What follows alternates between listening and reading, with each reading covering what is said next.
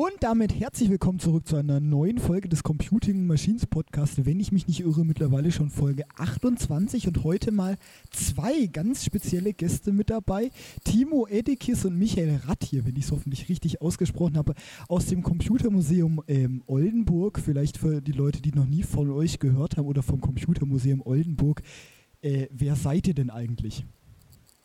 Ja, ich fange mal an. Mein Name ist Timo Eddix tatsächlich, bin Mitgründer des Computermuseums und äh, wir stellen seit 2008 äh, funktionstüchtige Heimcomputer zwischen 1973 und äh, grob 91 aus. Achso, das war's schon? ja, ich kann mich auch kurz fassen. Ja, hallo, äh, ich bin Michael Rath hier und auch eigentlich seit ziemlich Anfang dabei und unterstütze das, so viel ich kann und äh, bin aber auch dann noch zusätzlich als Kassenwart unterwegs, um da auch so ein bisschen um die Finanzen zu kümmern. Mhm. Und was für ein Zufall, dass ihr euch mit ähm, Homecomputern befasst und wie in dieser Folge über Homecomputer sprechen möchte. Wie könnte darauf kommen, dass ihr da dabei wärt? Aber vielleicht fangen wir mal ganz vorne an. Was ist denn eigentlich so ein Homecomputer? Das kennt man ja heutzutage nicht mehr ganz so. Ja, ich würde sagen, das liegt aber eher an der Bezeichnung, weil alle Computer, die wir so zu Hause haben, sind ja jetzt Tablets, Smartphones, Notebooks, ähm, sind ja für den größten Teil für den Heimgebrauch auch gedacht, beziehungsweise werden da hau hau hauptsächlich eingesetzt. Die würde man dann eigentlich immer noch Homecomputer nennen können. Nur die damalige Bezeichnung war halt deutlich abgegrenzt zu den Computern, die in Firmen oder in ähm, großen Forschungseinrichtungen genutzt wurden, ähm, die auch alleine vielleicht aus finanziellen oder auch aus äh, äh, Gewichtsgründen nicht zu Hause eingesetzt wurden. Das heißt, es war auf einmal eine neue Klasse an Computern und daher kommt dieser Begriff. Mhm. Und vielleicht fängt man mal ganz am Anfang von der Geschichte an. Was kann man denn dann so als den ersten Homecomputer bezeichnen? War es irgendwie sowas wie der PDP-8 oder dann doch eine spätere Entwicklung, die man sich dann doch eher zu Hause dann noch hinstellen konnte? Michael? Also ich, für mich ist die Definition wirklich das, was man sich zu Hause auf den Schreibtisch stellen konnte und damit arbeiten kann. Also, das, also für mich ist es wirklich dann der, der, der Pad 2001, Apple II, so in dieser Richtung, da, da beginnt das Ganze für mich. Mhm. Genau, das heißt, ähm, diese, diese erste Reihe, die wir auch so bei uns im äh, Computermuseum stehen haben, die von 1977 sind die beiden Rechner, die Michael gerade äh, schon benannt hat. Dazu noch der Tandy Radio Shack äh, TS80 oder später das Model One. Äh, es gibt noch eine Generation vorher, das sind allerdings noch ähm, eher Bastelcomputer, könnte man fast so sagen. Das heißt, die wurden nicht als Komplettsystem mit äh, ähm, Netzteil und oder Bildschirm äh, verkauft, wie es beim PET der Fall ist, sondern das waren einzelne Platinen, die waren auch teilweise eben noch nicht in einem Gehäuse. Man musste sich ein Netzteil dazu besorgen. Und dazu nennen ist zum Beispiel ähm, der Kim 1 von Moss oder eben auch der Apple 1 äh, Computer, die eben noch nicht, also von der, von der äh, Bestimmung schon für den Heimeinsatz gedacht waren, so dass eine Person daran setzt, also so ein, praktisch ein Personal Computer, also eine Person, ein Computer. Aber äh, die typischen Home-Computer, wie wir sie als solche äh, benennen würden, waren eher dann diese All-in-One-Geräte, die man wirklich äh, auf den Tisch stellt, hinten ein paar Kabel dran steckt, einmal für Bildschirm und natürlich für Strom und äh, entsprechend dieses System so zu Hause für sich komplett nutzen kann. Ein vollständiger Computer, der auf den Tisch passt. Mhm. Vielleicht kurz zur zeitlichen Einordnung, von wann reden wir gerade? Also ich glaube, äh, ab 77 kann man das benennen, wo dann halt wirklich die, die Rechner, die auch wirklich die für Anwender gedacht waren und eben nicht erst noch zusammengebaut werden mussten. Ähm, oder ich bin mir gerade nicht sicher beim Kim Imes oder bei den Platinen, wo geht das da los? Da können wir größtenteils von 1976 ausgehen. Die wurden also natürlich länger hergestellt, vorher, ja. aber wenn wir die Erscheinungsdaten nennen, sind 76 noch diese Einplatinenrechner bzw. diese Bastel. Teile und 1977 dann tatsächlich die ersten Geräte, die als All-in-One-Geräte auch verkauft wurden. Mhm. Gab es dann eigentlich auch noch irgendeine technische Innovation, die dann diese Schrumpfung von Computern möglich gemacht hat? Das waren mehrere technische Innovationen. Also es äh, war genau die Zeit, wo äh, die Schaltkreise ähm, immer höher integriert wurden. Du hast gerade eben die PDP-8 beispielsweise genannt oder eben auch die späteren Digital-Geräte PDP-11 und ähnliches. Da waren ja teilweise die Prozessoren noch auf zwei Steckkarten in diesem Systembus. Und ähm, später dann, wenn wir jetzt von den Rechnern von 1977 sprechen, gibt es ja schon einen Mikroprozessor, also ein Chip, wo praktisch äh, die, die Hauptaufgabe des Rechners, nämlich das, das Rechnen, die Register und sowas, äh, und die, die ähm, Ansteuerung der einzelnen Peripheriegeräte integriert waren. Und das war in der vorigen Generation noch nicht so. Und das gleiche gilt auch für Speicherbausteine. Also wir haben teilweise auch zu Schauzwecken natürlich Ringkernspeicher äh, neben den PDPs liegen, um äh, vor allen Dingen den jüngeren Besuchern mal so ein Bit von Angesicht zu Angesicht zu zeigen. Und später ist es dann schon so, gerade bei unserem Pad, wenn ich jetzt mal an den denke, der hat äh, 8 Kilobyte RAM eingebaut auf, äh, ich müsste jetzt lügen, 16 Steinchen wahrscheinlich. Ähm, ich gucke da nicht so häufig rein.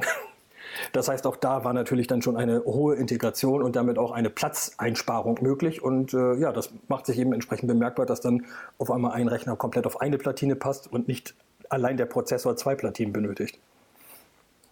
Mhm. Wie ging es dann in der Geschichte weiter als ähm, Entwicklung der Heimcomputer? Weil irgendwann kamen ja dann noch diese großen Heimcomputer, die man heute dann noch mit den 80ern verbindet. Aber wie ging es dann in den 80ern weiter?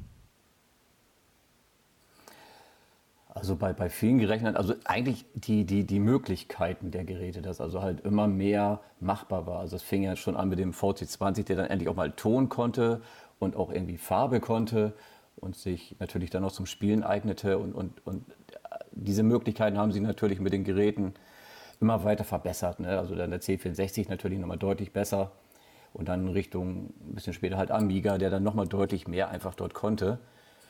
Also die Geräte wurden einfach leistungsfähiger. Genau, und die Leistungsfähigkeit ähm, kann man einerseits natürlich in der ähm, Auswahl an Chips sehen, die dem Prozessor anheimgestellt wurden. Das heißt, die Prozessoren haben sich tatsächlich relativ lange nicht besonders weiterentwickelt.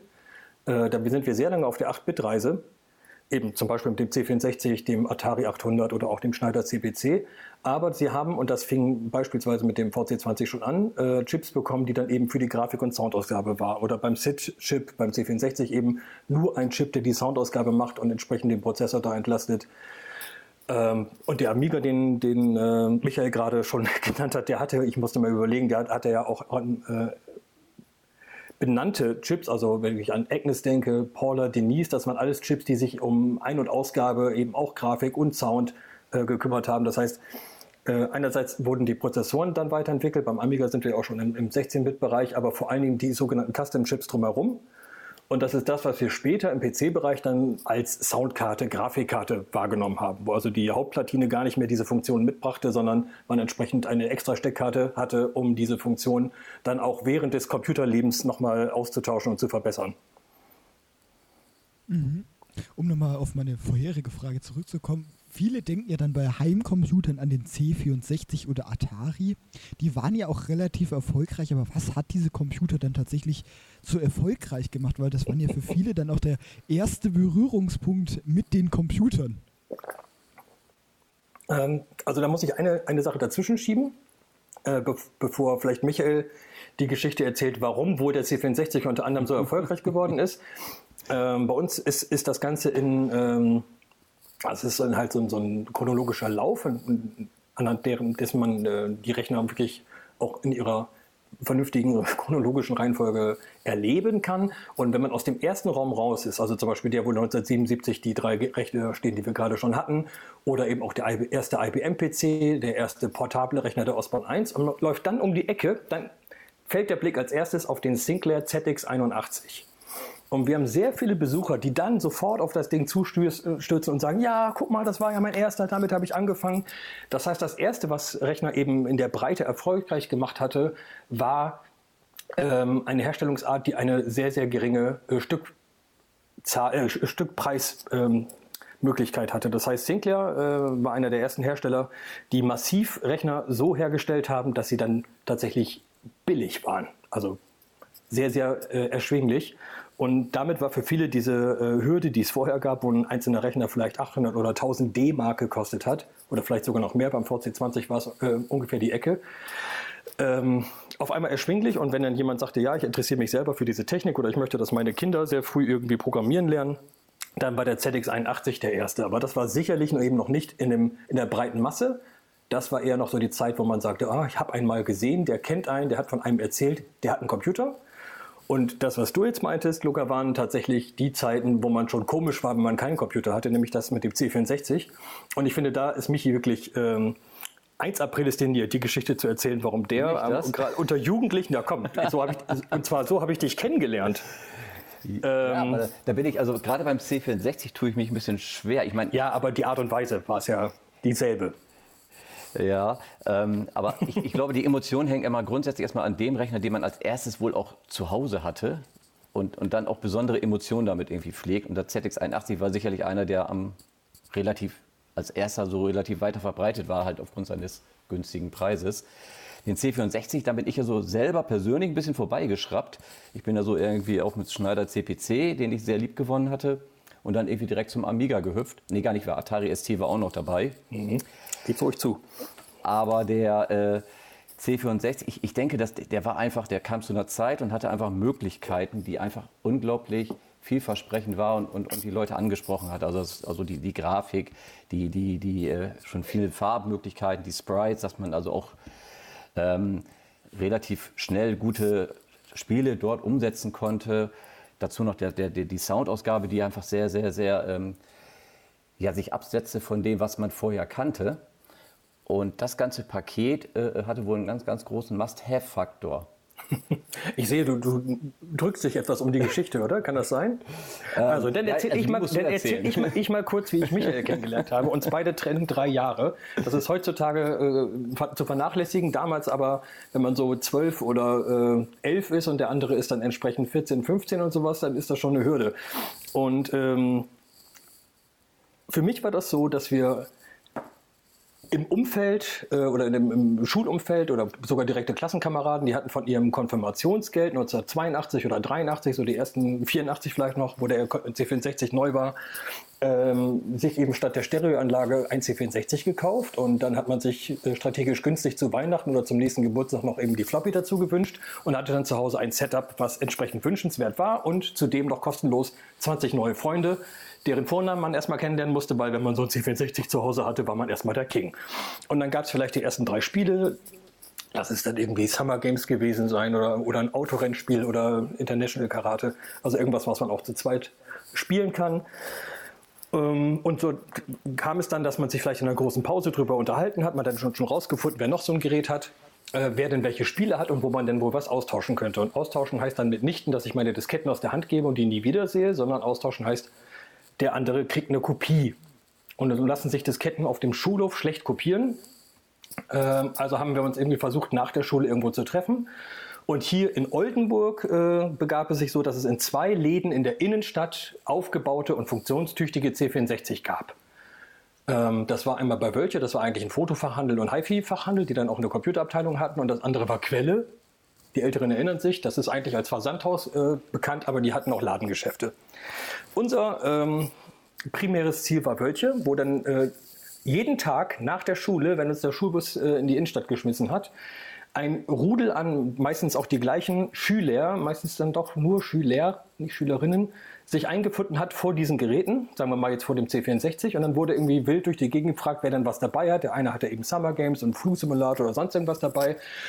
Und dann wurde sich in diesem Laden, im öffentlichen Raum, einfach zwei, drei Packungen Leerdisketten gekauft und wie wild kopiert. Und der, ganze Spuk war nach einer halben oder dreiviertel Stunde vorbei und äh, begann am nächsten Tag nochmal. Und das halt, also ich alleine war irgendwie zwei oder drei Jahre Teil dieser Szene und Michael, glaube ich, länger. Und jetzt komme ich nochmal auf die Hürde mit diesem Altersunterschied. Wenn jetzt dieser ältere Junge da sitzt und irgendein Spieler, was man dringend haben möchte und den aber normalerweise nicht ansprechen würde, weil das ist ja so ein älterer, größer, äh, ist aber die Hürde dann doch auf einmal sehr gering, wenn er, wenn er dieses Spiel den äh, Muss-Haben-Faktor mitbringt. Und äh, ja, so haben wir beide uns kennengelernt. Das muss also tatsächlich, ich kann nur raten, 83, 84 gewesen sein. Ich, sicher weiß ich es auch nicht, aber bei mir war es so. auch ein bisschen aus der Not geboren, dort zu sein, weil ich selbst noch keinen Rechner zu Hause hatte. Und das macht vielleicht auch diese drei Jahre Unterschied zu uns aus. Bei mir in der Klasse hatte niemand einen Computer und hatte auch niemand Interesse dran. Also ich brauchte also ein neues Umfeld, wo ich äh, äh, ah, ja. dieses Interesse irgendwie ausleben konnte. Und da bot sich halt natürlich Läden, Geschäfte an, die halt sowas stehen hatten und uns auch geduldet haben. Das ist, ich, Im Nachhinein ist mir unverständlich, wie ja. man uns so lange hätte dulden können. Aber ich glaube, wir waren auch für die gar nicht so un interessant, weil wir auch beraten haben. Wenn da jemand war, der da sich einen Computer angeguckt hat, dem haben wir gezeigt, was so ein Gerät kann, wie das aussieht, was die Dinger konnten. ähm, ich glaube, wir haben den äh, Mitarbeitern auch einfach Arbeit abgenommen. Ich wüsste also zu gerne mal, wie das in anderen Städten war. Aus Oldenburg kann ich eben nur sagen, dass da eine veritable Raubkopieszene äh, etabliert war und entsprechend das einzige Gerät, was oder das einzige, was man sich nicht hat raubkopieren können, eben die Hardware der C64 war und sich unter anderem deswegen da eben entsprechend die Verkaufszahlen auch entwickelt haben, weil für uns gefühlt, natürlich illegal, Software umsonst war. Und ich gehe einfach mal davon aus, dass sich das in äh, anderen Städten der westlichen Hemisphäre, wo der C64 verfügbar war, entsprechend verhalten hat und der C64 deswegen diese hohen Verkaufszahlen hat und bis heute auch der natürlich der Startpunkt ist, wenn man mit Retro-Computern, mit, mit 8-Bit-Retro-Computern anfangen will, weil das einfach der Rechner ist, der äh, am meisten erforscht ist, zu dem am meisten äh, im Netz zu finden ist und für den natürlich immer noch regelmäßig neue Titel rauskommen. Das ist ja dann auch durchaus etwas relativ Besonderes, weil das sind ja auch alte Computer heute gesehen. Naja, eben, die ja von 82 bis 94 äh, hergestellt wurden. Also selbst die letzthergestellten sind ja heute schon alte Computer. Auf denen kann man sicherlich nicht so gut 3D rendern wie heute, aber. aber auch das haben schon einige fertig gekriegt. Ja, also, also man muss sich halt die Mühe machen, sich da was auszudenken. Aber ähm, ihr seid ja, das, das hört sich schon so an, ihr seid diese Computer. Nutzer, also heute könnte man sie fast der ersten Stunde nennen. Wir nehmen mal alles davor aus, weil davor war ein Computer etwas ganz Komisches, was nur irgendwie sehr wenige Menschen hatten. Aber ähm, ihr habt ja dann diese Revolution der Heimcomputer richtig mitbekommen. So hört sich das zumindest an. Absolut, ja. Total. Mhm. Und äh, dann vielleicht auch ein bisschen weiterzukommen. Ähm, wie ging diese Revolution dann weiter? Ja, wo setzen wir da an? Also ich würde sagen, tatsächlich äh, ab dem Jahr 82, 83 äh, ging es sehr in die Breite, also wo auf einmal eben nicht nur entweder Leute, die entsprechend betucht waren oder Leute, die sich eben sehr, sehr für dieses Thema interessiert äh, haben, mit einem Computer zu Hause ausgestattet waren, sondern eben äh, ja, einfach Kiddies, die spielen wollten, die vielleicht auch gar nicht äh, programmieren lernen möchten, so ein C64 zu Hause hatten oder eben Atari und die Generation später, die wir gerade eben schon angesprochen haben, eben wieder von Commodore und von Atari, äh, in dem Fall der Commodore Amiga 500 oder der Atari 1040 ST, das waren die nächsten breit verbreiteten Geräte. Ähm, die haben das dann entsprechend fortgesetzt, nur statt 16 Farben darzustellen, konnte der Amiga auf einmal 4096 Farben darstellen, statt ein bisschen Tütüt, Piep, Piep, äh, waren da auf einmal vier Kanal, ähm, also zwei pro Seite, entsprechend Stereo-Sound ver verfügbar. Der C64 hatte maximal 64 Kilobyte Speicher. Der Amiga fängt mit 512 Kilobyte an. Also da sieht man auch schon wieder die, der große Sprung, der große technische Sprung ähm, in die 16-Bit-Abteilung. Äh, und das hat sich tatsächlich dann so lange gehalten, bis der PC seinen äh, Siegeszug durch ähm, Windows beispielsweise oder durch die Nutzung eines grafischen Benutzerinterface äh, angezogen hat. Also den PC gab es natürlich seit 81 aber 91 kam dann, oder 90, 91 kam dann Windows 3 und Windows 3.1 und das war so der Startpunkt, wo auf einmal äh, viele Nutzer von der, von der DOS- und Textoberfläche weggingen und äh, grafische Benutzeroberfläche genutzt haben, die natürlich auf den gerade eben von mir genannten äh, Amiga und Atari ST schon längst etabliert waren, aber die wurden natürlich aufgrund ihrer Herkunft als Spielecomputer angesehen. Das heißt, viele Firmen, die ähm, im normalen Business waren, also die Geräte als bessere Schreibmaschine nutzen, haben die Atari und vor allen Dingen die Amiga-Computer eher als Dattelcomputer angesehen und man musste einen PC haben, wenn man dann ernsthaft arbeiten wollte. Ähm, also widersprich mir, Michi, wenn, das, äh, wenn ich das jetzt übertreibe, aber so hat sich das damals dargestellt. Ja, ich denke auch. Und ähm, ich glaube, auch ein großes Hindernis war irgendwie, dass, dass jeder Computer ja vor der PC-Zeit, also vor der wirklich Windows 3, 3.1-Zeit, irgendwo ja eine Insellösung war. Also ähm, es lief halt eben nur die Software für ein C64 oder für den Commodore C64 auf diesem Commodore, vielleicht noch auf dem 128er mit etwas Glück, aber eben nicht auf anderen Systemen. Und, und beim Schneider oder, oder beim Amiga oder beim Atari dann genauso. Es, man musste immer Sachen für diesen Computer sich äh, besorgen, damit das da lief. Und ich glaube, diese Windows-Welt hat relativ schnell klar gemacht, äh, äh weil es eben nicht mehr einen Hersteller gab, der das Ding angeboten hat, sondern man konnte sich da zusammen konfigurieren. Äh, alles war miteinander kompatibel. Und äh, ich glaube, das hat den, den, den Siegeszug da irgendwo äh, ausgemacht. Mhm, vielleicht an der Stelle, wir hatten gerade eben schon angesprochen, die waren ja textbasiert, die Benutzung, aber wie hat man dann diese ganz alten Homecomputer denn eigentlich benutzt? Weil heute kennt man ja eigentlich nur noch, man hat eine Maus, aber das war ja nicht so. Nein, der übliche Fall war, man schaltet das Gerät ein und sofort meldet sich ein Basic-Interpreter. Also häufig sind unsere Besucher erstaunt, wie schnell das Gerät in großen Luftklammern hochfährt.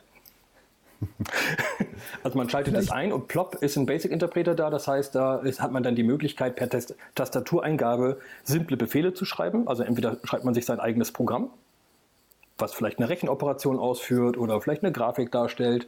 Oder man schreibt mindestens einen Basic-Befehl, der etwas von Kassette oder Diskette lädt, wie be beispielsweise Load. Also eine unglaublich kleine Einstiegshürde, wenn es äh, äh, was, was das jetzt das Programmieren angeht. Ich muss nichts vorher machen. Also ich erinnere mich an den Vater von einem guten Freund damals, Mitte der 80er, der dann sich auch aus Neugier so einen Schneider CPC geholt hat und der dann damit angefangen hat, irgendwelche Verwaltungsprogramme zu schreiben, weil er irgendwas zu Hause verwalten wollte und der da einfach, äh, äh ich sag mal, sofort loslegen kann. Das war immer nur ein Finger-Adler-Suchsystem. Aber er hat da äh, äh, einiges gemacht und, und da war ich, ich weiß noch, dass ich einfach sehr beeindruckt war, wie, ne? dass er sich damit ja auseinandergesetzt hat und das auch hingekriegt hat. Und das war auch schon, ne, ich glaube, Mitte 60er. Also äh, die Einstiegshürde ist sehr klein. also eher, eher in seine Mitte 60er, meinst du? Er war in seinen Mitte 60ern, genau. Entschuldigung. ähm, und äh, ja, man schaltet den Rechner an und kann letztendlich dann sofort loslegen. Ich kann mit, dem, mit den einfachsten Befehlen schon relativ schnell was machen und habe wirklich keine, keine, keine Hemmungen oder keine, keine, keine Widerstände da großartig. Die genau, man muss, muss auch dazu sagen, dass die Handbücher damals üblicherweise auch Basic-Lernbücher waren. Also die Handbücher beschränken sich nicht darin, dass es so eine vielseitige äh, Mini-Anleitung war. Hier stecken Sie das Kabel rein und da stecken Sie das Stromkabel rein und hier ist der Schalter. Viel Spaß. Sondern das waren meistens richtig dicke Wälzer, die von vorn bis hinten mit kleinen äh, Tutorials, aber natürlich auch mit einem äh, Syntaxnachweis, wo man wirklich bei jedem Befehl gucken kann, was kann der eigentlich insgesamt und wie wird das geschrieben. Äh, also wirklich komplette Basic-Kompendien waren und der Fachhandel. Auch auch, der Fachhandel, Fachhandel blühte. Ne? Also genau. Michael, Michael, und ich haben beide zeit, zeitweise in einem Laden gearbeitet, wo es hunderte an Fachbüchern gab, die das dann eben noch vertieften. Aber da waren ja auch, auch schon äh, Grunderklärungen, wie ein Computer funktioniert, wie Farben, hier und da.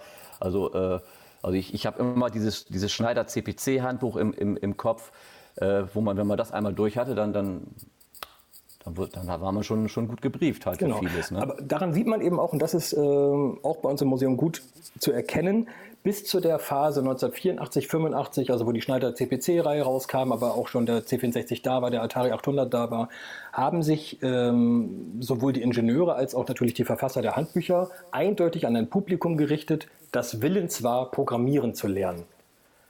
Also es war offensichtlich nicht an Leute gerichtet, die nur sagen, es ist mir scheißegal, wie dieser Computer funktioniert, ich möchte damit nur arbeiten. Also sprich, mein Text schreiben oder eine Grafik machen oder irgendwie ein Dokument äh, verfassen das war zu der Zeit ohne weiteres nicht möglich. Das heißt, diese Hürde, dass man mindestens einen Ladebefehl eingeben muss und dass man irgendwie klarkommen muss, wie diese Medien funktionieren. Äh, wir sehen es ja häufig genug, auf wie viel verrückte Art und Weise man Disketten in Laufwerke stopfen kann. Äh, das bleibt bei einem Hands-on-Museum, wie wir es betreiben, nicht aus, dass die Leute da sehr kreativ sind. Ähm, also nicht aus bösem Willen, sondern einfach, weil es einfach heutzutage nicht mehr, nicht mehr klar ist, wie diese Medien funktionieren.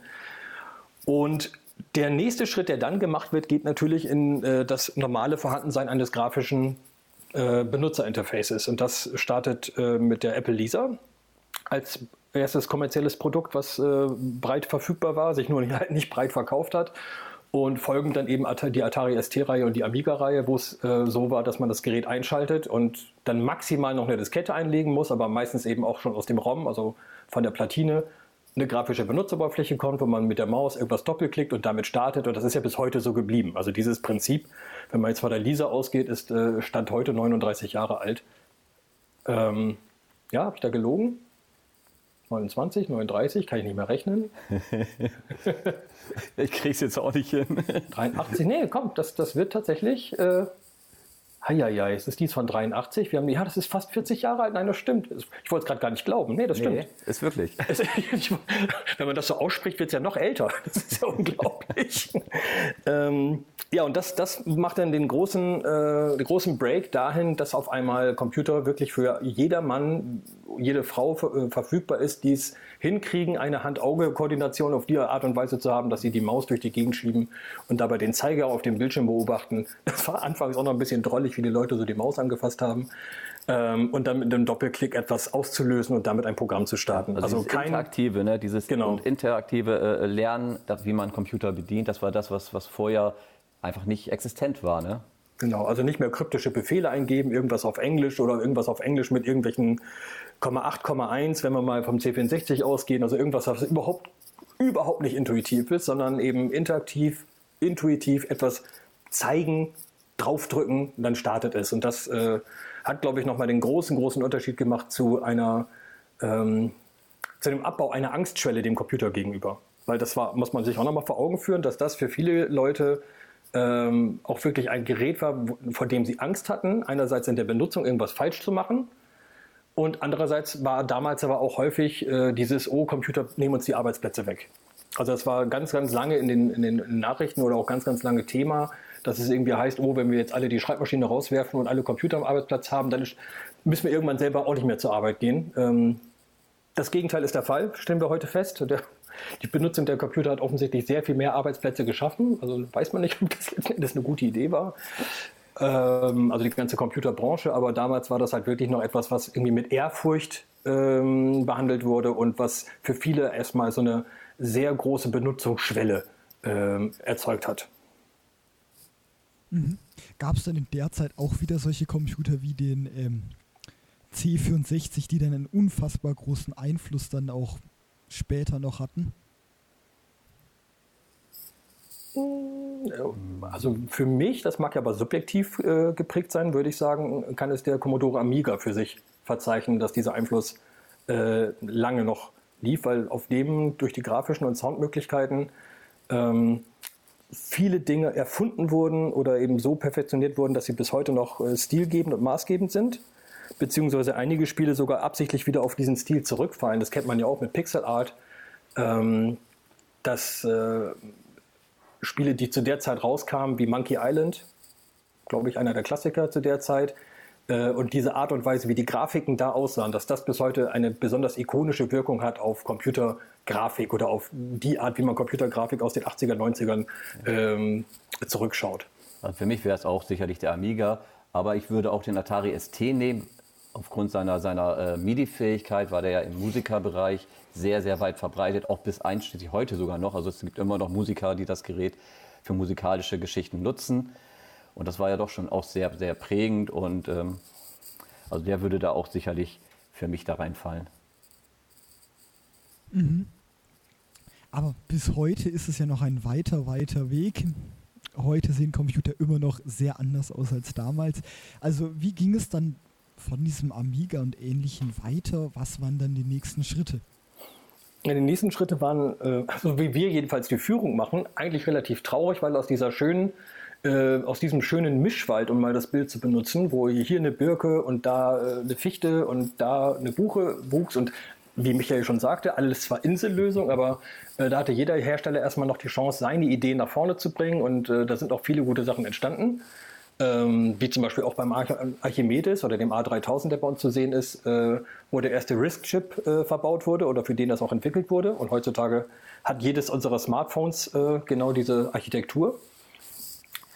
Allerdings hat sich dann doch ähm, mit dem Erscheinen einer grafischen Benutzeroberfläche für die DOS-Welt und anfangs war es ja kein eigenes Betriebssystem, sondern nur ein, ein Aufsatz auf DOS. Also Windows 3 und 3.1 sind ja keine eigenen Betriebssysteme oder Windows 3, 3.1, 3.11, ähm, hat sich dann doch die DOS-Welt, die sich natürlich schon zehn Jahre lang hat etablieren können, neben den anderen Computern, äh, als die Plattform herausgestellt, die am meisten Zuspruch hatte und nachdem eben da auch gedoppelt klickt äh, werden konnte und nicht mehr irgendwelche DOS-Befehle eingegeben werden mussten, um Programme zu starten, äh, hat das den, den, finalen letzten großen Siegeszug angetreten und das führte dazu, dass die Firmen, die wir heute schon mehrmals benannt haben, dann Mitte der 90er insolvent waren, tatsächlich.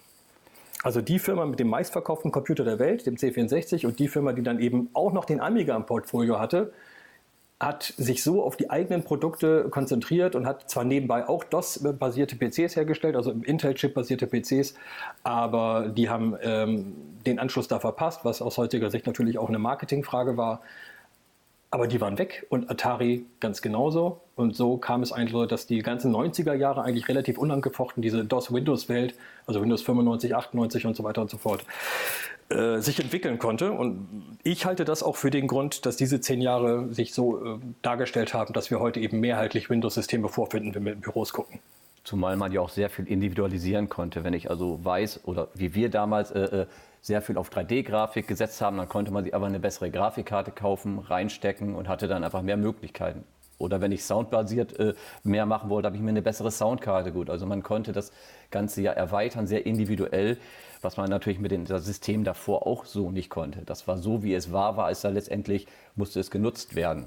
Mit ein paar Ausnahmen vielleicht. Genau, und zudem kam noch die ähm, ich sag mal, ein bisschen Ausfallsicherheit, weil wenn ich jetzt äh, mich auf das ähm, Commodore Amiga-System ähm, setze oder das eben für meine Firma oder für meine Nutzung kaufe und äh, vielleicht der Hersteller dann, wie es dann auch passiert ist, insolvent ist oder vielleicht der, der Dritthersteller für dieses System jetzt die Software nicht rausbringt, gab es aber für die DOS-Welt immer die Möglichkeit zu sagen, ach Gott, wenn, wenn ich jetzt einen Rechner von SCOM hatte, aber ich brauche jetzt die nächste Version oder den nächsten neueren Rechner, und Escom ist mittlerweile aber nicht mehr am Markt. Dann nehme ich eben einen, von Highscreen oder heutzutage von Medion oder von wie auch immer. Das heißt, da konnte man dann äh, wirklich die, die Marken untereinander tauschen, wie es heute ja üblich ist. Aber damals war es ähm, eben noch nicht so ohne weiteres möglich.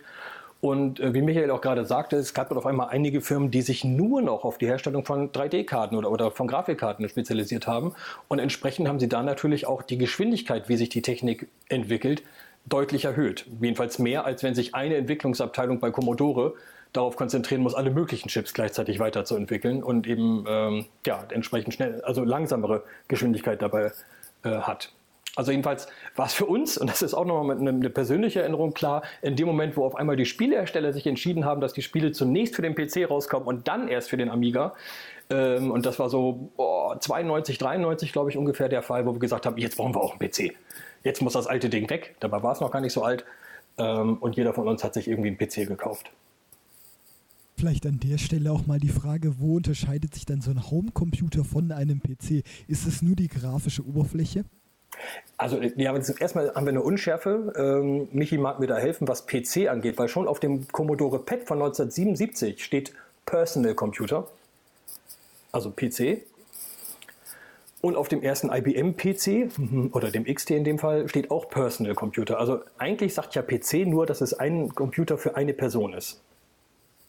Aber umgangssprachlich haben wir heute irgendwie diese DOS-Welt oder Michi, bitte ich um deine Hilfe, diese DOS-Welt als PC wahrgenommen, aber Homecomputer sind alles andere außer den PCs. Also ich, ich glaube, das sieht wahrscheinlich fast jeder auch ganz eigen, aber bei mir war es genauso wie bei dir auch. Für mich war wirklich diese DOS-Geschichte und später auch die Windows-Maschinen, das sind für mich die, die äh, vom Vokabular, die ich PC nennen würde. Und die anderen sind dann für mich eben die Home- oder Heimcomputer. Ähm, aber ich glaube, äh, werden andere auch ganz anders sehen. Ja, es würde ich mal interessieren, ob da in der Wissenschaft eine, eine tatsächliche Abgrenzung äh, zu sehen ist. Also als rein vom Wortstamm her würde ich sagen, ist ein PC ein Computer, der für die Benutzung einer Person gedacht ist. Ne? Mhm. Das ist für eine Person ein Computer. Und vorher war es halt so, dass es häufig äh, Multinutzer waren, dass also der PC irgendwo in einem gekühlten Rechenzentrum, also der PC, Quatsch, der Rechner in einem gekühlten Rechenzentrum stand und im Haus verteilt Terminals waren, die eigentlich nur einen Zugriff auf diesen einen Hauptrechner hatten, dafür aber mehrere Nutzer gleichzeitig darauf zugreifen konnten. Das, das nehmen wir nochmal als Hausaufgabe mit, das nochmal zu recherchieren. Das genau zu teilen, ja, das, das stimmt schon. Ähm, ja, aber ab da war auf einmal, wenn man einen Computer zu Hause hatte, war es halt ein PC. Das ist ein 386er, ein 486er, später die Pentium-Reihe gewesen sein. Ähm, man hat irgendwie zugesehen, dass man sich alle zwei bis drei Jahre ein neues, eine neue Hauptplatine besorgt hat, die dann irgendwie mit mehr Speicher. Wir reden hier mittlerweile von Speichergrößen von, was war üblich, 4 Megabyte, 8 Megabyte Hauptspeicher. Also nicht Gigabyte für die jetzt jüngeren Zuhörer, sondern tatsächlich Megabyte. Ja, also und ein Megabyte, also so 1990 war so ein Megabyte Grafikkarte war, glaube ich, äh, äh, so schon was Gutes zu der Zeit. Und Festplatte hatte man dann so 200 Megabyte gehabt. Ähm, aber das ging dann ja auch Jahr für so Jahr. So früh schon? Also ich würde, ich, würde, ich würde das drei bis vier Jahre später verorten. So 200 Megabyte nee, konnte, nee, nee, konnte sich die in den 90ern schon jemand an, leisten? An, an, an, praktisch meinen selbst erst gekauften PC. okay. Und da hatte ich schon wirklich äh, das, was wirklich schon gut war, genommen. Und das waren dann diese, diese Zahlen, diese Werte. Die kriegst du ja nie voll. Also das war ja auch, wenn man sich eine 200 Megabyte Festplatte kauft und vorher von einem System kommt, was auf einer Diskette 720 Kilobyte speichern kann, kann man sich gar nicht vorstellen, dass man 200 Megabyte überhaupt jemals voll kriegt. Okay. Ja, genau. Das äh, ging dann. Das ist wie so ein leeres Regal in der Wohnung aufstellen. Das wird auch automatisch voll. Das ist ähm, wie heute mit der 1 Terabyte Festplatte oder 2 ja. oder 5 oder 10, keine genau. Ahnung. Auch die wird voll. Ja. Ja, und so sind wir dann alle ähm, im Laufe der 90er DOS-Windows-Nutzer geworden. Also zunehmend natürlich Windows, je äh, weiter die Version war. Mit Windows 95 kam unten diese Startleiste, ähm, die heute ja immer noch äh, so in Gebrauch ist. Und später mit Windows 2000, Windows NT, äh, kam äh, eine, eine Plattform, beziehungsweise mit Windows NT wurde eine Plattform entwickelt, die eigentlich für den professionellen Bereich war, wobei Windows 98 dann eher für den äh, Consumer war, also so ein ähm, auch teilweise waren die, die Grafikkartentreiber, die Soundkartentreiber unterschiedlich und das wurde dann erst später konsolidiert. Das heißt, heutzutage sind wir wieder auf einer Reihe. Es gab eine ganze Zeit lang ähm, ja, so eine Zweiklassengesellschaft, was die Windows-Geräte anging. Ja, wobei ja erst mit NT das wirklich, das Windows selber auch das Betriebssystem war. Ne? Also ja, genau. Windows 8, 95, 98 war ja alles noch aufgesetzt. Und Windows 2000 war dann ja auch endlich auch das Windows für, ich sag mal, für den Heimanwender, was dann auch wirklich als Betriebssystem fungierte und auch ja. ja ernst zu nehmen und auch eine gewisse Stabilität mit sich brachte. Ne? Muss man ja. ja auch erwähnen. Ja, das stimmt allerdings. Jedenfalls seitdem, also gibt es natürlich immer noch Leute, die sagen, ja, ich habe hier einen Linux auf dem Rechner, aber das heißt, war lange, lange Zeit eben auch was für Leute, die sich dringend damit auseinandersetzen wollen und nichts für den normalen Anwender, der einfach nur einen Text schreiben möchte. Das äh, ist so und das, glaube ich, ist auch bis heute so geblieben. Und dort nebenher, das muss man, wenn man die 90er Jahre erwähnt, auch nochmal erwähnen oder mit zur Sprache bringen, die Apple-Welt. Die gab es natürlich weiter. Apple ist nicht in die Insolvenz gegangen, obwohl sie das äh, 1998 gut hätten gehen können, waren kurz davor. Und dort ist eben die Geschichte so, dass Apple ähm, sehr, sehr viele verschiedene Produkte und Produktreihen entwickelt hat in den 90ern, auch teilweise sehr innovative Sachen dabei, aber die vielleicht ihrer Zeit etwas voraus waren, wie den Apple Newton, ähm, auch so ein PDA, also ein Gerät, was man in der Hand halten konnte, mit dem Stift bedienen konnte und der sogar die eigene Handschrift erkannt hat und ganz, ganz viele interessante Funktionen hatte, aber insgesamt vom Prozessor her zu langsam war, äh, sodass man damit nicht vernünftig und flüssig arbeiten konnte. Und das alles wurde 1998, 99 über den Haufen geworfen, als Steve Jobs äh, dann zurückgeholt wurde zu dieser Firma und entsprechend das draus gemacht hat, was wir heute wahrnehmen als Apple, nämlich diese durchdesignten ähm, Lifestyle-Geräte. Und seitdem hat das Ganze ja auch wieder einen, einen äh, Marktanteil, wenn man alles zusammennimmt. Also wenn man die Apple-Musikbranche, die iPod, iPhone, aber eben auch die Computer und iPads nimmt. Ähm, da verschwimmt ja mittlerweile auch so ein bisschen die Grenze was davon jetzt gesagt des Eingangs Heimcomputer ist, also was man immer dabei hat irgendwie, oder was wirklich eine stationäre Zuhauseaufgabe hat, wie ein iMac, äh, den man, glaube ich, nicht so häufig durch die Gegend trägt. Aber ähm, die sind natürlich jetzt auch fest verankert, äh, nicht mehr nur im Agenturbereich oder nicht mehr nur äh, in äh, Kinderzimmer reicher Eltern, ähm, sondern haben entsprechend auch eine gewisse äh, Verbreitung unter den auch hier wieder Lufthagen Normalanwendern. Es gab ja auch noch so ein bisschen die Konkurrenz zu Windows. Da, eigentlich kannst du da am besten was zu sagen, zu jetzt zum Beispiel OS 2, was sich zwar letztendlich nicht durchgesetzt hatte, obwohl die ja wohl auch sehr, sehr gute Ansätze hatten und auch, auch besser waren in vielen Bereichen, oder? Genau, ja, ja. Also das war ein Betriebssystem, was IBM äh, angestupst hat, mitentwickelt hat und äh, eben auch eine grafische Benutzeroberfläche. Das Ganze aber eben nicht mit den Altlasten der, der DOS, des DOS-Unterbaus, sondern äh, tatsächlich von mehr oder minder null begonnen und das war eben ein sehr, sehr, äh, sehr, sehr stabiles Betriebssystem, was auch wirklich mit sehr viel Peripherie, ich erinnere mich an eine Mailbox hier in Oldenburg mit 16 Modems unter OS 2, wo das Betriebssystem gar kein Problem hatte, damit umzugehen. Und ich kann mich auch gut erinnern, dass das in vielen Banken und Sparkassen lange, lange noch eingesetzt wurde, eben aufgrund dieser ähm, nicht mehr Abhängigkeit von Microsoft. Und aufgrund der hohen Systemstabilität. Aber wie man auch sieht hier, äh, war der Markt entsprechend so Microsoft gesättigt, dass es die Nachteile, die dadurch kamen, dass man eben äh, auf einen anderen Hersteller gesetzt hat, irgendwann die Vorteile überwiegen und so sind dann, dann auch Banken und, und Versicherungen und äh, Sparkassen wieder äh, auf Windows-Systeme zurückgekommen, äh, die ja heute noch in jedem, jedem Bankkartenautomaten irgendwie laufen. Sieht man mal vor allen Dingen dann, wenn sie gerade nicht funktionieren und dann irgendwie ein Windows Bluescreen haben oder irgendeine Bestätigung wollen. Genau, also es gab natürlich, äh, ich habe ja Linux schon erwähnt, auch einige andere Ideen und natürlich, äh, vielleicht hat man das auch in der Presse gesehen, haben auch schon einige Verwaltungen, wie zum Beispiel die ganze Stadt München, zwischendurch versucht, äh, sich eben aus diesem Microsoft-Umfeld ähm, wegzubewegen und auch alles auf freie Software umzustellen. Aber letzten Endes ist, ist, es eben genau das, solange man im Austausch mit anderen ist und dieser Austausch dann am flüssigsten ist, wenn alle die gleiche Software benutzen, ist auch dieser Versuch wieder eingestellt worden und man ist wieder zurück bei den Microsoft-Produkten. Mhm. An der Stelle vielleicht noch einen kleinen anderen Abstecher. Wir reden ja momentan die ganze Zeit von ähm, westlicher Technologie. Richtig. Und zu der Zeit gab es ja auch noch die DDR. Äh, vielleicht, ich weiß ja, ob man, äh, wie, wie, sehr ich da mit auskenne, aber ähm, wie sah das dann in der DDR eigentlich dann aus mit Heimcomputern oder PCs? Also wahrscheinlich eher keine PCs, aber vielleicht Heimcomputer. Mm, also unsere Sammlung, äh, beziehungsweise erstmal die Ausstellung, zeigt zwei dieser Geräte. Und die Sammlung umfasst natürlich ein paar mehr, aber wir sind leider alle nicht Experten, was die Entwicklung dieser Geräte angeht. Äh, wir hatten tatsächlich mal einen Vortragenden da, der, der Pionier war in der DDR, was das angeht und auch ein, eine äh, mehrteilige Radiosendung entworfen hat, ähm, um Basic praktisch per Radio den Leuten beizubringen.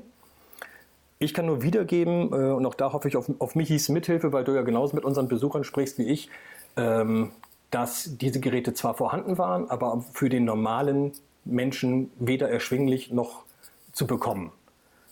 Ähm, also ich hatte einmal, die Ausnahme davon, einmal einen Besucher, der ging durch unsere äh, Ausstellung und sagte, ja, aber hier fehlt ja, hier fehlt ja so ein TC85 so und so, also drei oder vier, so hießen die, oder ein Robotron, mhm.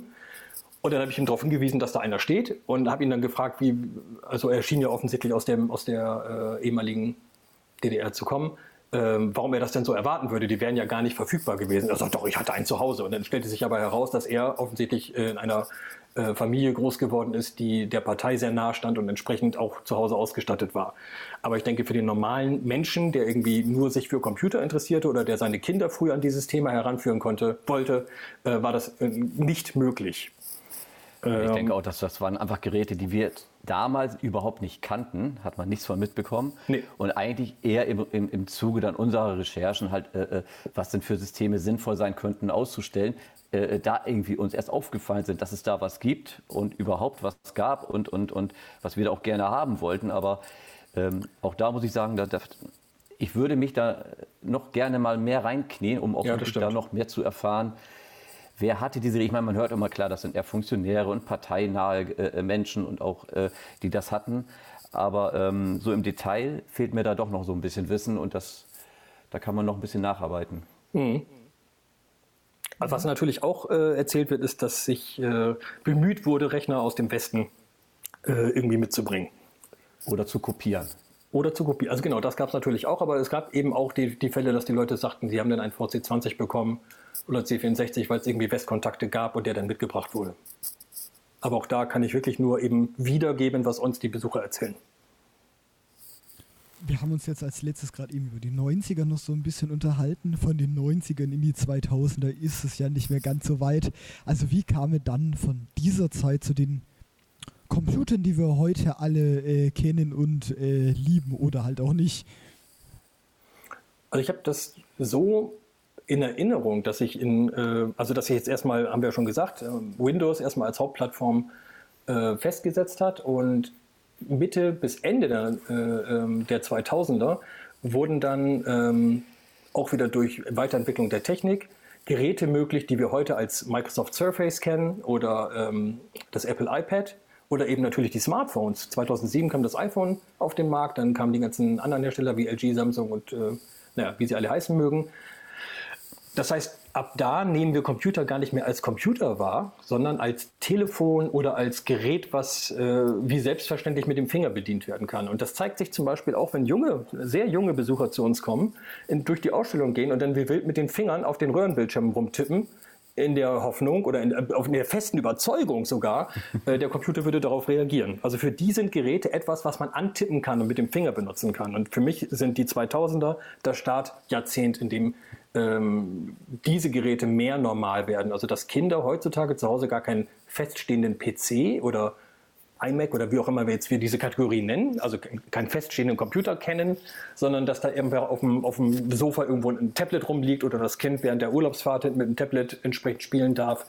Ähm, und dass das jetzt eher die normale Wahrnehmung von Computern ist, obwohl gar nicht mehr wirklich wahrgenommen wird, was, dass man da einen Computer in der Hand hat, sondern das ist halt so eine Unterhaltungsmaschine.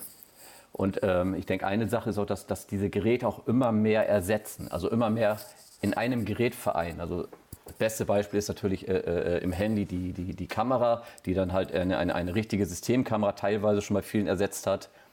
Ähm, aber auch viele andere Geschichten, ob das jetzt nun die Apple Watch ist, die jetzt da immer mehr Gesundheitsmöglichkeiten äh, äh, hat, den Puls und was weiß ich, EKG abfragen kann. Und äh, die Geräte ersetzen einfach immer mehr andere Sachen. Und ich glaube, das ist so eine Entwicklung, die sich auch äh, fortführen wird. Ja, das stimmt, das kann ich, kann ich sagen. Also damals beim Sport hatte man extra noch so ein Pulsband um die Brust, was dann entsprechend den, den, äh, den Herzschlag misst und auf, auf so eine andere separate Uhr dann äh, äh, funkt und anzeigt. Heutzutage erwartet man das von jeder Smart-Uhr, dass sie das automatisch hat und mit den anderen äh, Gesundheitswerten verbindet. Ähm, man kann seine Beleuchtung zu Hause damit steuern. Man kann über das Handy auf den Fernseher seine äh, Netflix, Amazon Prime, sonst irgendwie Sachen streamen, also dass man das auf dem Handy anschmeißt und entsprechend dann auf dem Fernseher rübergibt. Also das ist diese Selbstverständlichkeit der, des, des Vernetzens. Der Heimelektronik wurde schon in den 80ern versucht. Äh, da gab es tatsächlich auch von Commodore und äh, einer, einer Seitennische des Amigas äh, Versuche, das entsprechend zu etablieren, aber das, erst jetzt ist es Realität geworden, dass wir eigentlich wie selbstverständlich zwischen den Geräten, die wir in der Hosentasche mit uns rumtragen, zu Hause auf den heimischen Fernseher umschalten und dann dieselben Inhalte entsprechend weitergucken können. Äh, da hat Michael vollkommen recht. Also das, diese, diese Integration und ähm, Übernahme von Funktionen, die vorher einzelne Geräte gemacht haben, ähm, da gibt es, glaube ich, endlose Varianten. Das fängt ja, ja. an mit dem Stimmgerät fürs Musikinstrument oder, oder ich weiß nicht, was ja, noch alles. Genau aber auch die Einstiegshürde für viele. Also wenn ich jetzt, jetzt ich kenne jetzt wirklich irgendwelche Kollegen oder so, die, die, die, die schon, die nehmen ein Video auf mit dem, äh, mit dem Handy und machen da gleich den Schnitt. Das würden sie wahrscheinlich mit einer PC-umfangreichen Software so wahrscheinlich nicht machen. Nee, genau, das heißt, die, die, die Hürde ist viel kleiner, wäre. weil es alles jetzt deutlich intuitiver ist dank der Touch-Technologie. Ja, oder nehmen wir hier diese Audioaufzeichnung. Auch da kann man natürlich mit jeder normalen Handysoftware und vielleicht am externen Mikrofon, um es äh, qualitativ, qualitativ etwas besser zu halten, äh, solche Audioaufzeichnungen machen. Vorher hat man dafür natürlich auch externe Geräte genutzt. Auch Bildverarbeitung. Ne? Ich meine, jeder Foto-App ist auch gleichzeitig irgendwo die äh, äh, Funktion mit, mit Bildparameter, Kontraste und, und, und auch schon sehr, sehr umfangreiche Manipulation ähm, sehr intuitiv möglich. Ne? Und das, das, das, das erreicht jetzt eine, eine, breite Masse, was vorher nicht der Fall war. Ich denke auch. Also aus dem Homecomputer ist im Laufe der Zeit der Hosencomputer geworden. Ähm, und für uns alle völlig normal, dass wir so ein Gerät dabei haben und äh, wir würden wahrscheinlich morgens sogar aus dem Haus gehen, wenn wir merken, oh, ich habe es vergessen, umdrehen, weil wir ja gar nicht ohne Smartphone aus dem Haus gehen wollen. Also dass diese Selbstverständlichkeit, so ein Ding jetzt dabei zu haben, mit einer Rechenleistung, der die von uns anfangs besprochenen Homecomputern um ein so großfaches übertrifft, ähm, ja, das ist jetzt die Realität geworden und das hat sich eben in diesen 20 bis 30 Jahren äh, abgespielt. Jetzt seitdem, also seitdem die Homecomputer-Ära vorbei ist. Und so wie sich das anhört, beziehungsweise momentan aussieht, wird das wahrscheinlich dann weitergehen. Die äh, Technologie wird immer intuitiver und äh, immer zugänglicher, so auch für Leute, die vielleicht sich nicht so gut mit Computern auskennen. Genau, also das ist auch das, was wir erkennen oder was wir auch zum Beispiel auch im Familienkreis äh, sehen, dass sich äh, Generationen, die sich vorher auch gegen die Nutzung von Computern gesperrt haben oder die irgendwie äh, ja, keine Messaging-Dienste benutzt haben, weil das einfach so fern war von, der, von deren Realität, äh, das jetzt aber durch diese neuen Geräte äh, einfach zu erlernen ist und auch dementsprechend Spaß macht zu benutzen. Ja, spannend wird natürlich noch die Zukunft, wo es hingehen wird. Also manche Firmen wollen natürlich da praktisch parallele Welten erschaffen mit parallelem Geld und, und, und wollen da natürlich auch irgendwo einen großen Teil vom Kuchen abhaben. Auch diese ganze Augmented Reality und Virtual Reality, die da so kommen mag. Ähm, was das davon wirklich massentauglich wird, das, das muss ich, glaube ich, erst noch mal zeigen. Aber ähm, es bleibt spannend. Absolut. Genau, also ich denke auch, da wird, da wird die Industrie allein, weil sie durch Innovation verdient, nicht aufhören, äh, Innovationen zu zeigen. Aber es haben sich eben auch in diesen letzten in diesen letzten Jahrzehnten immer wieder Ideen gezeigt, die zwar technisch super spannend waren, aber über den Nerdfaktor eben nicht in das normale Leben gekommen also das beste sind. Beispiel finde ich zum Beispiel äh, 3D äh, im heimischen Fernseher. War eine gute Sache, funktionierte. Letztendlich hat sich es aber nicht durchgesetzt. Ach, die mit den extra Brillen dann noch, ne? Genau. Die, äh, ich denke, das war auch eines der Hauptprobleme, dass man halt wieder Zusatzsachen braucht, die, die, die der Massenmarkt nicht akzeptiert. Mhm. Und, und das wird vielleicht bei Virtual Reality vielleicht auch ähnlich passieren, wenn man da sich nicht gescheite Sachen ein, einfallen lässt. Aber das werden wir dann sehen. Ja. In 30 Jahren nehmen wir dann nochmal so eine Folge auf. Ja, sehr gerne. Dann hören wir uns aber vorher erstmal die alte an und, äh ja, und gucken, wie gut, wie gut unsere Aussagen gealtert sind. Ja. Ganz genau. Aber äh, vielleicht noch ein bisschen zu eurem Oldenburger Computermuseum schon öfters angesprochen. Vielleicht noch ähm, Wofür, also es ist in Oldenburg, beziehungsweise wo findet man das? Wie ist es entstanden? Willst du? Soll ich? Also ich sage das Finden, das ist nämlich ganz einfach. Man steigt einfach beim Oldenburger Hauptbahnhof aus und geht ein Gebäude weiter nach äh, links oder je nachdem von wo man kommt. Äh, ehemaliger Hauptpostgebäude und dann ist man schon da. Genau. Und dieses Oldenburg findet man oben links in Deutschland, links neben Bremen. Nicht das in Holstein, bitte. Nee, genau, schon das, äh, ja, ja, schon das in Niedersachsen. Ähm, und dazu gekommen ist es, weil ich nicht aufhören konnte zu sammeln, äh, um ehrlich zu sein. Also ich habe Mitte der 90er, eben weil ich meine ganze Kindheit schon vorher damit, damit verbracht habe, angefangen, die Computer wieder zu sammeln, die ich als Kind und Jugendlicher hatte. Ähm, später dann habe ich äh, die Wunschgeräte, die ich nie haben durfte, noch dazu gesammelt. Und dann kam 1998, 99 eBay. Äh, also erst kam das Internet, dann kam eBay und dann war es um mich geschehen und dann habe ich noch viel mehr Geräte gesammelt. Kleinere Ausstellungen gemacht, mal halbtags, eintags, zweitags. Äh, dabei festgestellt, dass viele Leute sehr interessiert an diesem Thema sind. Und das hat dazu geführt, dass ich 2008 eben mit einigen weiteren, unter dem eben Michael auch schon war, äh, dann das Oldenburger Computermuseum ins Leben gerufen habe und das gibt es seit heute. Angefangen haben wir, äh, bis heute, ähm, angefangen haben wir auf ja, sagen wir 55, 60 Quadratmetern, so die ersten fünf Jahre und jetzt sind wir auf Ausstellungsflächen von ungefähr 600 Quadratmeter in diesem Gebäude, was Michael gerade äh, geschildert hat. Und äh, es ist immer noch ein Hobby, es ist ein nicht kommerziell, kommerzieller gemeinnütziger Verein. Wir machen das alle in unserer Freizeit, niemand verdient da was. Ähm, die Öffnungszeiten sind, sind entsprechend auch äh, sehr, sehr, sehr dünn. Das heißt, jeden Dienstag von 18 bis 21 Uhr haben wir normale Öffnungszeiten. Aber man kann jederzeit bei uns eine Gruppenführung buchen oder einen Gruppenbesuch buchen. Der geht dann natürlich auch außerhalb dieser Zeiten. Und das ist auch das Gros unserer Besucher, die wir äh, empfangen dürfen. Die kommen eben als Gruppe zu uns. Ja, also mich trifft auf jeden Fall große Schuld, weil ich dich am Sammeln nicht gehindert habe. Ganz im Gegenteil, dich sogar genötigt habe, äh, ja. eventuell aus meiner Sicht fehlende äh, äh, Geräte, die da in deiner Sammlung da noch nicht da waren. So, jetzt haben wir es äh, einmal unterzeugen bei einem Podcast. Das werde ich immer ja, ich, wieder gegen dich verwenden. Ich gestehe, aber ich schlafe deswegen nicht schlecht. okay. Also da, daher kommt es und das Besondere ist eben tatsächlich, dass alle Geräte bei uns im Originalzustand sind und funktionieren und Besucher daran sollen. Wir haben unterstützende äh, Heftchen an, bei den einzelnen Stationen, die auch zeigen, für Besucher, die noch nie vor einem C64 gesessen haben, dass sie wirklich Load Sternchen 8,1 eingeben müssen oder äh, wie sie ein kleines Basic-Programm schreiben. Also wir versuchen die Leute daran zu führen ähm, und äh, versuchen natürlich auch bei Schulklassen, wenn wir die führen, die nicht nur nachher, wir haben auch eine Spielkonsolenausstellung, die nicht nur an die Spielkonsolen und an die Arcade-Automaten zu schicken, sondern eben auch noch äh, den Funken Interesse fürs selber Programmieren zu wecken. Was ich gerade so als Gedankengang habe, ist ja, wir hatten ja irgendwie gerade am Anfang nie irgendwie das Gespräch gehabt, äh, äh, nur ausstellen oder halt auch benutzbar ausstellen, sondern es war für uns immer irgendwie selbstverständlich, dass, dass, dass die Geräte müssen benutzt werden. Äh, ja. Nur dann macht es Sinn und nur dann kann man das Erlebnis an diesen Geräten, wie es denn mal war, auch wirklich äh, äh bekommen. Genau, also das war von vornherein äh, unstrittig, würde ich sagen, ja. dass wir die Geräte benutzbar ausstellen. Mhm. Was man sich jetzt natürlich auch fragen könnte, habt ihr denn noch junge Besucher oder kommen dann nur irgendwelche ähm, alten Besucher, die damit tatsächlich aufgewachsen sind?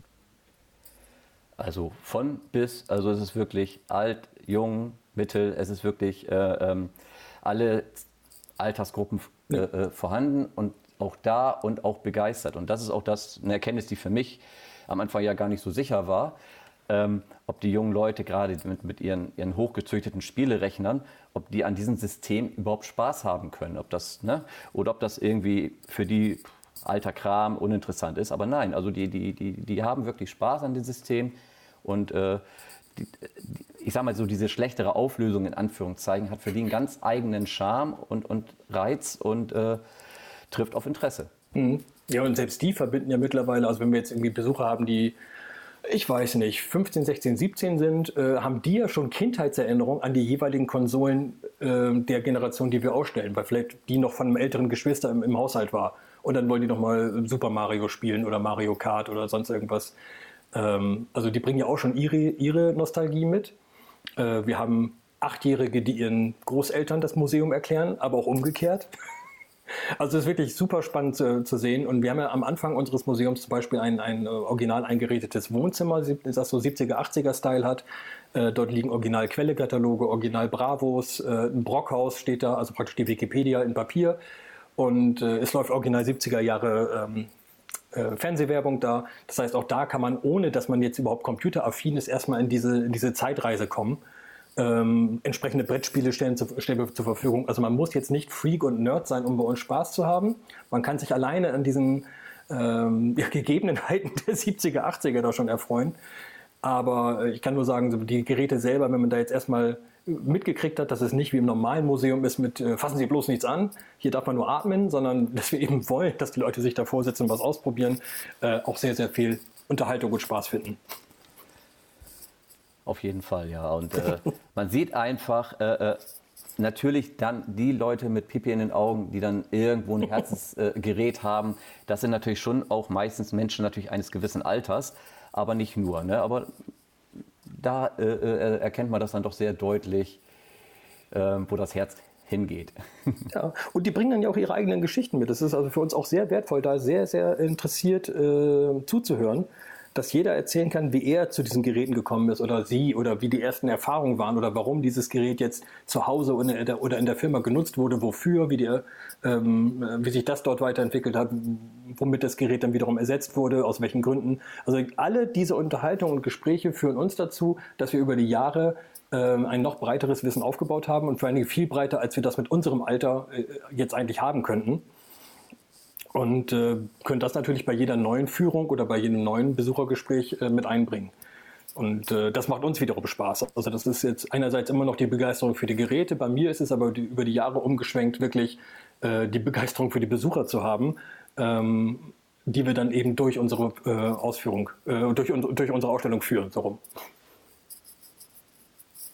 Mhm. Das klingt ja sehr, sehr interessant und ich schaue gerade, wie lange die Folge schon wieder geht. Wir sind momentan fast eine Stunde dabei und nicht möglich. Irgendwie haben wir es trotzdem geschafft. Deshalb vielleicht noch eine Frage, die ich alle meine Gäste frage. Gibt es noch irgendetwas, was ihr ganz am Schluss noch zu den Zuhörern sagen möchtet, ihnen auf den Weg geben möchtet, vielleicht als Denkanstoß oder sowas? Also erstmal ist es mir, wenn ich mich da schon mal direkt vordrängeln darf, wichtig, liebe Zuhörer, äh, vielen Dank bis hierhin für das Interesse. Wenn ihr auch mal Zuschauer sein wollt, wir haben in der Corona-Zeit begonnen, Livestreams zu machen und die sind alle auch auf YouTube zu finden. Wenn ihr also da Oldenburger Computermuseum eingebt, findet ihr Stunden um Stunden von Ausführungen und Führungen durch unser Museum. Das werden wir auch äh, fortführen. Jetzt nicht mehr wöchentlich, wie es äh, noch vor zwei Jahren war, aber es wird immer wieder Livestreams geben. Also schaut da bitte rein, abonniert uns. Und es, es gibt uns natürlich auch auf Insta und Facebook. Äh, gerade der Insta-Kanal wird sehr gepflegt. Also das ist nochmal eine Möglichkeit, sich auch ein Bild von uns zu machen und nicht nur ein Geräusch. Ja, am allerliebsten ist es natürlich, wenn ihr persönlich kommt, weil das ist dann das 100%-Erlebnis. Und ähm, normal könnt ihr uns immer dienstags 18 bis 21 Uhr, das ist unser regulärer Öffnungstag. Und ich denke, wir werden bestimmt auch wieder Sonderöffnungstage in der Regel am Samstag haben, aber da müsst ja, ihr dann gerne mal schauen, wann denn die sein werden, weil die sind noch erstmal in Planung. Ja. ja. Und dann dann würde ich mich auch ganz herzlich bei euch bedanken, dass ihr euch die Zeit genommen habt, ähm, hier dabei zu sein und zu sprechen. Ich glaube, das ist eine sehr interessante Folge geworden, auch mal mit mehr als einem Gast. Und das war sehr interessant und dafür herzlichen Dank. Ja, sehr gerne. Vielen Dank, sehr, dass sehr wir dabei gerne, sein ja. durften. Sehr gerne, ja. Und äh, dann würde ich auch äh, zu euch, liebe Zuhörer oder Zuhörerinnen, Tschüss sagen und wir hören uns dann nächste Woche wieder mit einer sehr interessanten Folge, da bin ich mir sehr sicher. Bis dann. Tschüss.